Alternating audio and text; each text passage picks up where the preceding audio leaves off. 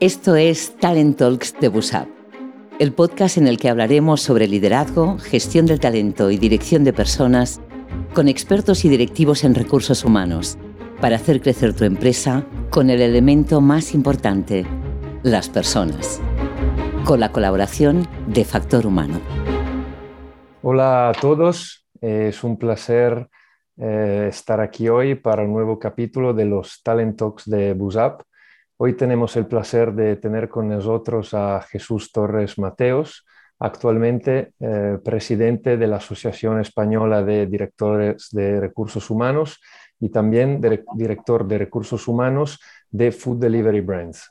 ¿Qué tal, Jesús? ¿Cómo estás? Muy bien, encantado, Marco, de estar con vosotros. Un placer. Muchas gracias. Lo mismo digo.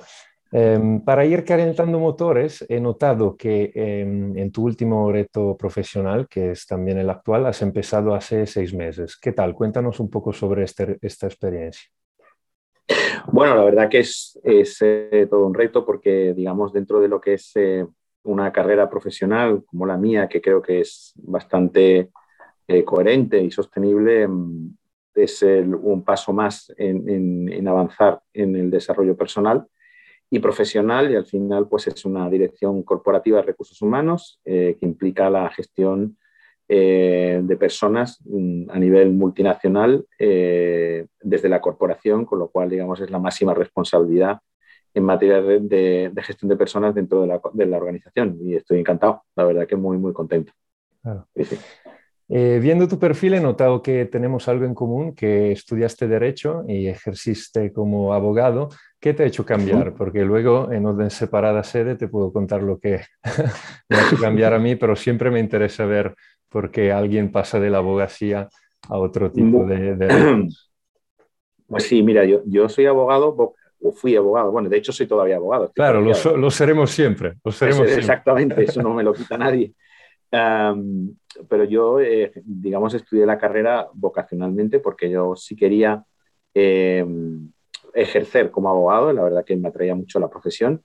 Eh, una cosa curiosa, porque en mi familia nadie eh, es licenciado en Derechos, o sea, soy el único, pero realmente es un, tema que siempre me ha apasionado, precisamente por aquello que tenía de eh, trabajar con personas y poder defender causas eh, pues de, personas que tuviesen problemas.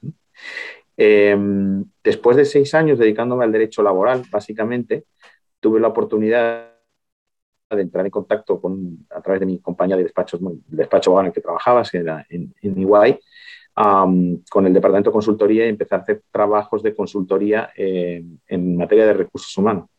Y la verdad que fue un shock bastante fuerte desde el punto de vista, digamos, personal y fue lo que hizo decantarme a los seis años de estar ejerciendo como, como abogado o intentar entrar en la, en la carrera del mundo de los recursos humanos, que es una carrera que no se estudia en ningún sitio. Esto es, al final es es un cúmulo de experiencias, entre por la parte de relaciones laborales, pero la verdad que, que mm, yo hoy no me considero vocacionalmente una persona de recursos humanos y me da cuenta de que mi pasado como abogado tenía que ver más en la relación con las personas que por el propio mundo del derecho.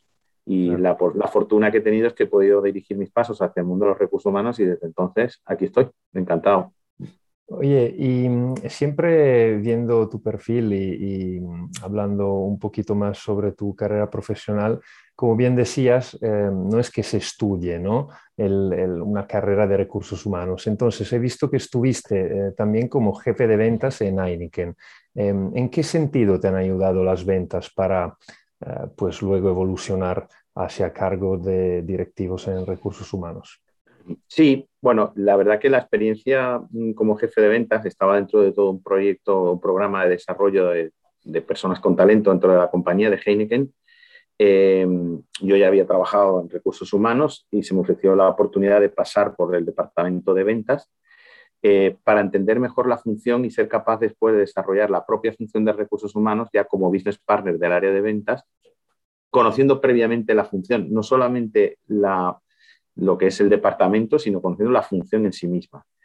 Eh, la verdad que, el mundo de las ventas, que es un mundo que a mí me ha apasionado mucho, me ha ayudado muchas cosas. Me ha ayudado desde puntos de vista muy prácticos, como puede ser la negociación y, técnicas de negociación que son bastante interesantes, pero también a entender que la función de recursos humanos es una función estratégica que si no conoce bien el negocio que gestiona, las personas que trabajan en el negocio que se gestiona, es, muy complicado realmente dar las soluciones que demandan las personas de la organización.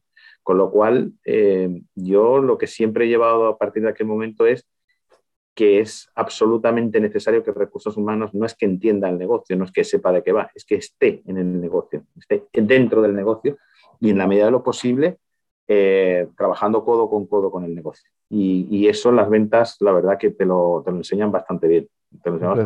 es, un, buen punto. Completamente de acuerdo. Y mm, como presidente de la Asociación Española de Directores de Recursos Humanos, em, y, teniendo en cuenta también que, estamos hablando después o esperemos después de que haya pasado la pandemia, eh, ¿cuál han sido para ti cuáles son los puntos fuertes, los puntos débiles y los retos eh, para los recursos humanos en estos tiempos tan, tan cambiantes y difíciles? Bueno, yo, creo que la pandemia lo que, lo, que ha aportado a la función o, lo, que le ha significado a la, función es em, encontrar un, un, rol realmente estratégico dentro de la compañía. No es que lo tuviera antes de las compañías, no es que lo tuviera antes, pero sí que ha servido para que digamos, esa importancia eh, estratégica de las personas haya crecido dentro de las compañías. al final, las, compañías se han dado cuenta de que sin personas no hay negocio y que la función de recursos humanos, eh, de una forma estratégica, pero también muy cercana al negocio, es fundamental para, que el negocio siga funcionando. Y en ese sentido, digamos, la importancia que ha generado, que ha creado y, y, en la que ha crecido la función de recursos humanos desde el punto de vista estratégico es vital. ¿no? Yo recordaré en mi anterior compañía que se montó un comité de crisis que era la dirección financiera, la dirección de operaciones y la dirección de recursos humanos. Se acabó. Y ahí es cuando nos dimos cuenta de que efectivamente eh, las personas no es que sean unos números a los que hay que pagarles un salario y poco más, es que hay sentimientos que afectan a la forma de trabajar de, de las personas, hay estados de ánimo, hay situaciones de miedo, situaciones de necesidad de cubrir la seguridad, la salud de la persona dentro del puesto de trabajo y, todo eso hace que el negocio funcione. Eh, con lo cual, digamos que ese punto fuerte de, crecimiento de la función dentro del ámbito estratégico de las compañías es evidente que se ha producido. Puntos débiles. Yo creo que nos hemos dado cuenta de que eh, en ocasiones hemos sido demasiado reactivos y hemos ido casi por detrás de la solución y hay veces que tenemos que ser más eh, proactivos y más, más intentar ser de alguna forma, em, anticipar de alguna forma cuáles son las soluciones que las compañías van a ir requiriendo. Es cierto que la pandemia surgió de repente y con muy poca capacidad de reacción, pero aprender a tener planes de contingencia creados, aprender a tener em, recursos para dar soluciones a improvisos, a improvisos que pueden surgir en cualquier momento, es evidente que en recursos humanos tenemos que trabajar y todo esto, digamos que ha acelerado todo lo que es no solo la parte tecnológica de la función, sino incluso el big data y la capacidad predictiva que los números y los datos nos pueden dar, ¿no? Y cómo tener organizada la compañía y un plan de contingencia serio para cualquier evento o cualquier circunstancia que pueda surgir. Y por último, me preguntabas también un poco por cuáles son los retos. Pues yo creo que los retos ahora mismo, sí, yo creo que los retos ahora mismo son, en la medida de lo posible, volver cuanto antes a la normalidad, eh, pero a la normalidad antigua, no a la nueva normalidad. Es decir, yo creo que todavía estamos en pandemia. Em, hoy ha vuelto a subir la, tasa de incidencia, con lo cual no podemos decir que estemos libres de, ya de cualquier riesgo. Tenemos que seguir vigilantes, pero el reto fundamental es volver a hacer que las personas se sientan seguras y confiadas en que eh, el trabajo se puede realizar, que las funciones se pueden desarrollar y que tenemos que dar el entorno adecuado para que las personas se sientan seguras y sanas y puedan dar lo mejor de sí mismas, ¿vale? Sí he notado mm, temor y, quizás cierto respeto, a, incluso algún miedo a, la pérdida incluso del puesto de trabajo. Yo creo que tenemos que superar todo esto y entender que la pandemia, siendo un problema, también nos ha generado un montón de oportunidades nuevas que no conocíamos y que tenemos que ser capaces de afrontarlas y de ponerlas en positivo para que todos podamos sacar adelante pues, pues las organizaciones y los negocios en los que estamos inmersos. Mm. Escuchándote ahora estaba pensando algo que eh, no tengo la respuesta, pero mm, me interesaría conocer tu punto de vista y si de alguna manera es verdad.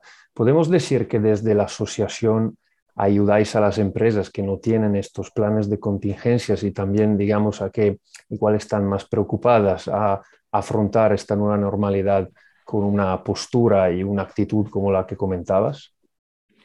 Bueno, la asociación, como sabes, es, una asociación de directores de recursos humanos, es decir, es exclusiva. En este sentido es un poco lobby, yo lo entiendo, porque solamente eh, los máximos responsables en la dirección de personas son los que pueden ser miembros de la asociación. ¿vale? Y en este sentido, desde que estamos en la junta directiva, que además coincidió con la pandemia, te recuerdo, o sea, nosotros entramos en la junta en junio del 2020, tres meses después de que se declarara la pandemia. Tuviste un reto peculiar. todo, fue un proceso muy digital, pero como nosotros nos decimos nosotros mismos, somos la junta de la pandemia, ¿no? estamos ahí desde el primer momento. Lo que nos dimos cuenta es de que teníamos que apoyar a nuestros asociados, directores de personas, a mm, darles las soluciones más, eh, digamos, innovadoras y, cercanas que, en cada momento se estuvieran viendo. Entonces, hemos generado un montón de actividad, lógicamente digital, hasta que han podido ser también presencial. no han sido 60 webinars que hemos organizado porque sí, todos tenían un sentido y todos estaban vinculados a soluciones que ofrecíamos a nuestros asociados para aplicar de forma práctica y si hemos encargado de que los ponentes de estas webinars fueran gente, personas realmente relevantes, no solo en la teoría, sino también en la práctica de los temas que teníamos candentes encima de la mesa y yo creo que desde el punto de vista, incluso pues, desde el punto de vista jurídico, las novedades jurídicas, todo lo que se iba generando, el teletrabajo, las, los planes de igualdad, la auditoría retributiva, todo lo que ha surgido en, materia legislativa, pero también desde el punto de vista práctico, con, temas como, eh, como, implementar medidas de seguridad, de salud en, las empresas, cómo gestionar la salud mental, perdón, la salud mental de nuestros empleados, eh, los espacios eh, virtuales, cómo gestionar mejor el, trabajo a distancia, el management eh, remoto, etcétera, etcétera, han sido temas que la propia asistencia de, una media de más de 150 a 200 personas por webinar han demostrado que efectivamente hemos dado apoyo y dado a conocer las mejores, las best practices que teníamos en el mercado en temas de relevantes en cada momento para, para nuestros asociados. Y pasando ahora más a um, Food Delivery Brands, ¿qué planes tenéis ahora? Eh, ¿qué, planes estáis impulsando a nivel de recursos humanos? Bueno, en Food Delivery Brands, digamos que lo que nos ha enseñado la, pandemia, siendo este un negocio que, es, mm, que ha estado en primera línea, porque al final el delivery y el llevar la comida a casa, nosotros somos expertos en ello desde hace muchísimo tiempo y esto no nos ha cogido de sorpresa. Lo que sí nos ha dado cuenta es de que la digitalización es, muy importante y estamos en unos planes em, de digitalizar todavía más nuestro, nuestro negocio desde el punto de vista eh, de nuestra cercanía al cliente. ¿vale? Y esto implica que desde el punto de vista de recursos humanos tengamos que, digamos, fortalecer lo que es el customer culture, la cultura de cliente y poner al cliente en el centro desde un punto de vista digital.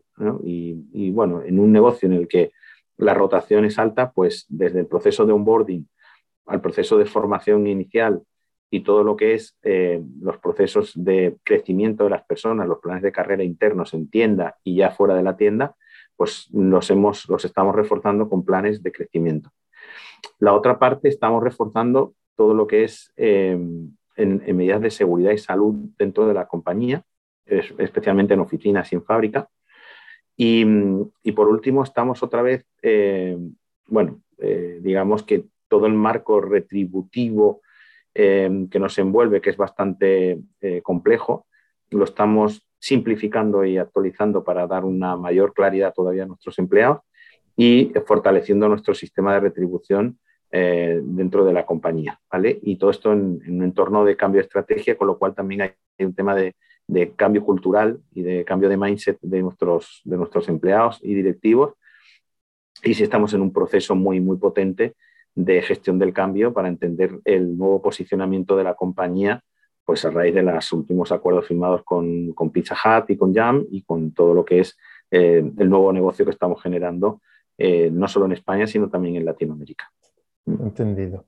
Y en general, ¿crees que las grandes empresas eh, están, digamos, destinando fondos o, em, digamos así, em, empleando todos los recursos que pueden en los departamentos de recursos humanos?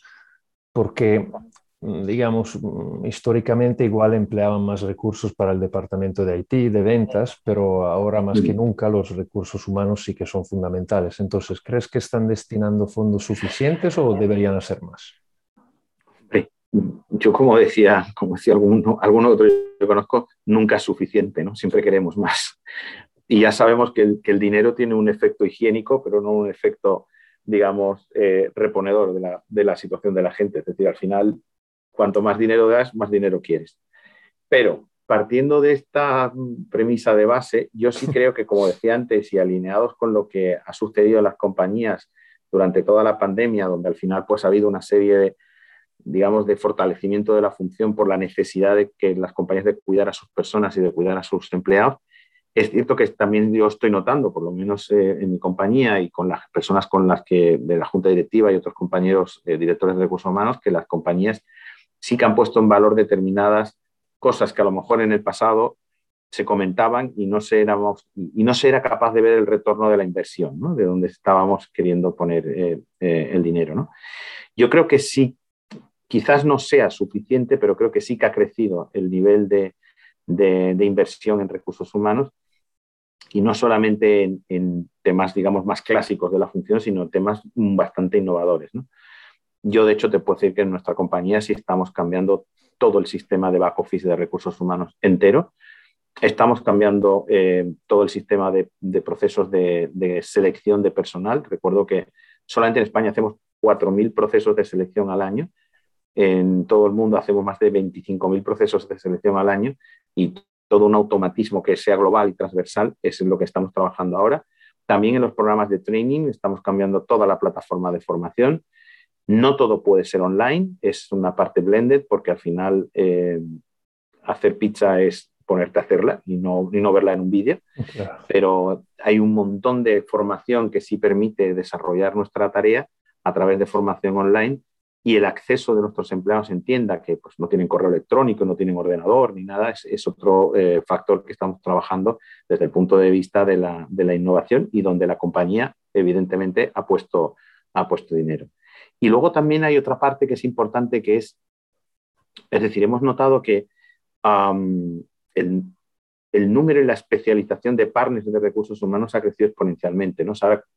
cualquier función que tú quieras desarrollar en recursos humanos, te puedes encontrar compañías jóvenes, eh, startups, gente con unas ideas brillantes, que por unos costes que no son ni de largo lo que a lo mejor las grandes consultoras cobraban antes por estos procesos, ahora con todo el tema digital es bastante más sencillo acceder a ello y también es más barato. Con lo cual, yo creo que ese mundo es un mundo que estamos abriendo y que yo personalmente exploro pues, con muchas compañías como, como Basistop o como cualquiera, en fin, hay varias de las con las que eh, hemos trabajado, hemos tenido contacto en el pasado y que ofrecen soluciones bastante innovadoras en ese sentido. Yo creo que ahí es un mundo por explorar porque el mundo de la startup no está solamente en lo puramente digital y en el e-commerce. Eh, hay mucha startup que puede ofrecer soluciones muy interesantes a, los negocios y a la gestión de personas. Y mm, ahora que nos mencionabas, ¿no? que efectivamente em, pues, em, estuvimos comentando lo que hacemos con BuzzUp, y eh, mi pregunta es la siguiente. Eh, relacionándote con muchísimas empresas y, muchísimos interlocutores en estos tiempos tan cambiantes, em, que como, como, decías tú justamente, todavía estamos en pandemia, ¿no? Pero las empresas, comparado con hace seis meses, un año, eh, están volviendo a las oficinas, algunas tienen modelos híbridos de, por ejemplo, tres días de trabajo presencial y dos de teletrabajo, otras siguen teletrabajando, otras sobre todo las fábricas, nunca han dejado de trabajar presencialmente. Eh, ¿Crees que la movilidad al trabajo, estás escuchando que la movilidad al trabajo está siendo, digamos, un, tema eh, importante? Eh, ¿Crees que se, está, se están tomando decisiones al respecto o, aún, o aún es temprano? No, yo no creo, a ver, es un poco lo que te decía antes, no creo que sea temprano, yo creo que, al final yo, estoy convencido de que en un periodo de tiempo medio plazo, mm, mm, no te voy a decir al 100%, vamos a estar en un modelo mm, híbrido, pero muy avanzado hacia el presencialismo otra vez. Yo creo que la ley del teletrabajo no ayuda precisamente a, fomentar el teletrabajo, ni tampoco creo que sea necesario. Yo creo que al final el teletrabajo es una opción más laboral que en cada caso, y yo creo que cada caso es cada persona, deberá de valorar él personalmente y con su compañía si le compensa o no compensa hacer teletrabajo. Y yo creo que va a ser más la opción personal conjuntamente con la compañía si el teletrabajo va a ser una opción o no va a ser una opción. Yo estoy de acuerdo que el modelo híbrido estará unos cuantos años con nosotros, pero cada vez tenderemos más a, a, volver a un sistema de presencialismo. Y en ese sentido, yo creo que la movilidad o lo, que es los criterios de movilidad mm, en las compañías eh, tiene dos vertientes. Una es, como efectivamente decías, hay un porcentaje muy alto de trabajadores que no pueden teletrabajar. ¿vale? O sea, al final el cajero del supermercado, el señor que trabaja en el campo, el que pone los tornillos en la fábrica de coches o el que trabaja en la industria pesada, tiene que ir al trabajo todos los días, ¿no? El que va al restaurante y el que reparte pizzas también, ¿vale? Con lo cual, sí que tenemos que atender a que mm, ante cierto, digamos, eh, modelo de gestión del servicio público de transporte, donde quizás algunas decisiones tomadas nos han generado ciertas dudas, sí que creo que gana sentido el que por lo menos para ese trabajador manual que no puede hacer teletrabajo, las compañías ya atendamos a sus necesidades de movilidad. ¿vale? Y en la segunda parte es incluso aquella persona que tiene teletrabajo o que, o que lo tiene, tiene un modelo híbrido, bueno, eh, modelos de movilidad como es el, sharing, el compartimiento de la compartición de coches, de, pero coche compartido, de coche. Yo creo que son conceptos que van a ir avanzando cada vez más porque aparte del ahorro de costes que tiene para el propio empleado, eh, permite una flexibilidad muy alta al, empleado para que en esas necesidades de movilidad se vean, se vean cubiertos. ¿no? Yo, los modelos de car sharing, de, de todo lo demás, está viendo día a día que crece, crece, crece y, y yo creo que es también una, una cuestión que ha venido para quedarse. Perfecto. Ahora, mm. Jesús, pasamos a la fase, digamos, final de, la entrevista. Eh, me gustaría intentar eh, ponerte un poco en dificultad con una pregunta que seguramente no te esperas. ¿Con qué, ¿Con qué personaje de la historia te irías a tomar una cerveza y por qué? Ah, Puede ser cualquier pues tipo, puede ser también un profesor tuyo de la universidad, ¿eh? O sea, quiero decir, cualquier tipo de... Bueno, con profesores míos de la universidad yo tomo bastante claro, claro, me imagino. No hay problema. Mira, yo, creo, fíjate tú, eh, una persona con la que yo me gustaría un día, y estoy seguro que aceptaría, sería con Jesucristo, fíjate. Yo ¿Ah, creo que es... Sí, más allá de cualquier otra persona que puedas tener más cercana y tal, yo creo que es, es un personaje histórico y ya el que es creyente, pues como yo, pues, pues lo puedes ver. A ver, si tiene tiempo, a ver si tiene tiempo. eso sí, yo, yo es Dios, o sea, debería de tenerlo. Pero es verdad que yo creo que fíjate que, que, es más cercano de lo que mucha gente cree que es. Entonces yo creo que no tendría ningún problema en tomarse una cerveza y hablar de muchas cosas, incluso mundanas, que no tienen que ser necesariamente religiosas, y, sería un personaje bastante interesante para conocer. Yo por mi parte no, no lo dudaría mucho. gracias, gracias. Y, y, en último, ¿qué tres personas o conocidos suyos del mundo de los recursos humanos eh, pues nos aconsejarías que entrevistáramos? A ver, eh, si, hablamos de personas, a ver, te puedo decir muchísimas, ¿eh? afortunadamente, porque eso es una suerte conocer muchas. Yo creo, mira, mm, en el mundo de los recursos humanos, eh, te refieres aquí en España y que tú puedas tener acceso. Sí, bueno, no, conociendo, o sea, estoy intentando aprovecharme de tu network y, de, tu, posición. No es broma, pero cualquier idea. No, no, no, no, pero yo creo que es interesante que se vea una la parte de digamos, del perfil político público que ha estado gestionando eh, el trabajo, digamos, el, mundo de las de los relaciones laborales. Me parece un personaje muy interesante, o Manolo Pimentel o, Fátima Báñez, creo que son dos personas que te pueden aportar mucho. También en el último tiempo, pues em, creo que, hay gente interesante en el mundo político, pero ellas dos quizás por, por estar en un entorno que quizás sindicalmente pueda ser más contrario o más políticamente no en el mismo bando en el que están posicionados la mayoría de los sindicatos, es interesante cómo gestionaron las relaciones laborales y las relaciones empresa-sindicatos en un entorno complejo. Yo creo que son dos personas interesantes. después, hombre, hay muchas. desde mi mentor, José Luis Romero, que es, ahora mismo está como secretario general de la Asociación Española de Estiva y Desestiva, pero que tiene una experiencia brutal como director de recursos humanos en compañías como Heineken, donde yo coincidí con él y aprendí muchísimo, pero también ha estado en Iberia, ha estado en Sanitas, en el Corte Inglés, en fin, una persona con una experiencia brutal, ¿no?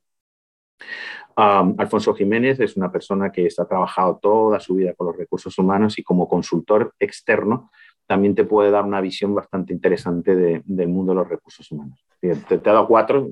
Fantástico, fantástico. ¿Quieres más? Seguimos hablando. perfecto. En privado. Jesús, muchísimas gracias. Eh, ha sido un placer tenerte aquí en un nuevo capítulo de los Talent Talks y sobre todo em, me llevo esta digamos, doble, doble cara de tu experiencia con la asociación y al mismo tiempo eh, pues ser director de recursos humanos de una empresa de referencia. Así que muchas gracias y un placer tenerte aquí con nosotros hoy. Muchas gracias, Marco. La verdad que me he sentido muy cómodo, ha sido más que una charla que una entrevista, con lo cual eso siempre es bueno.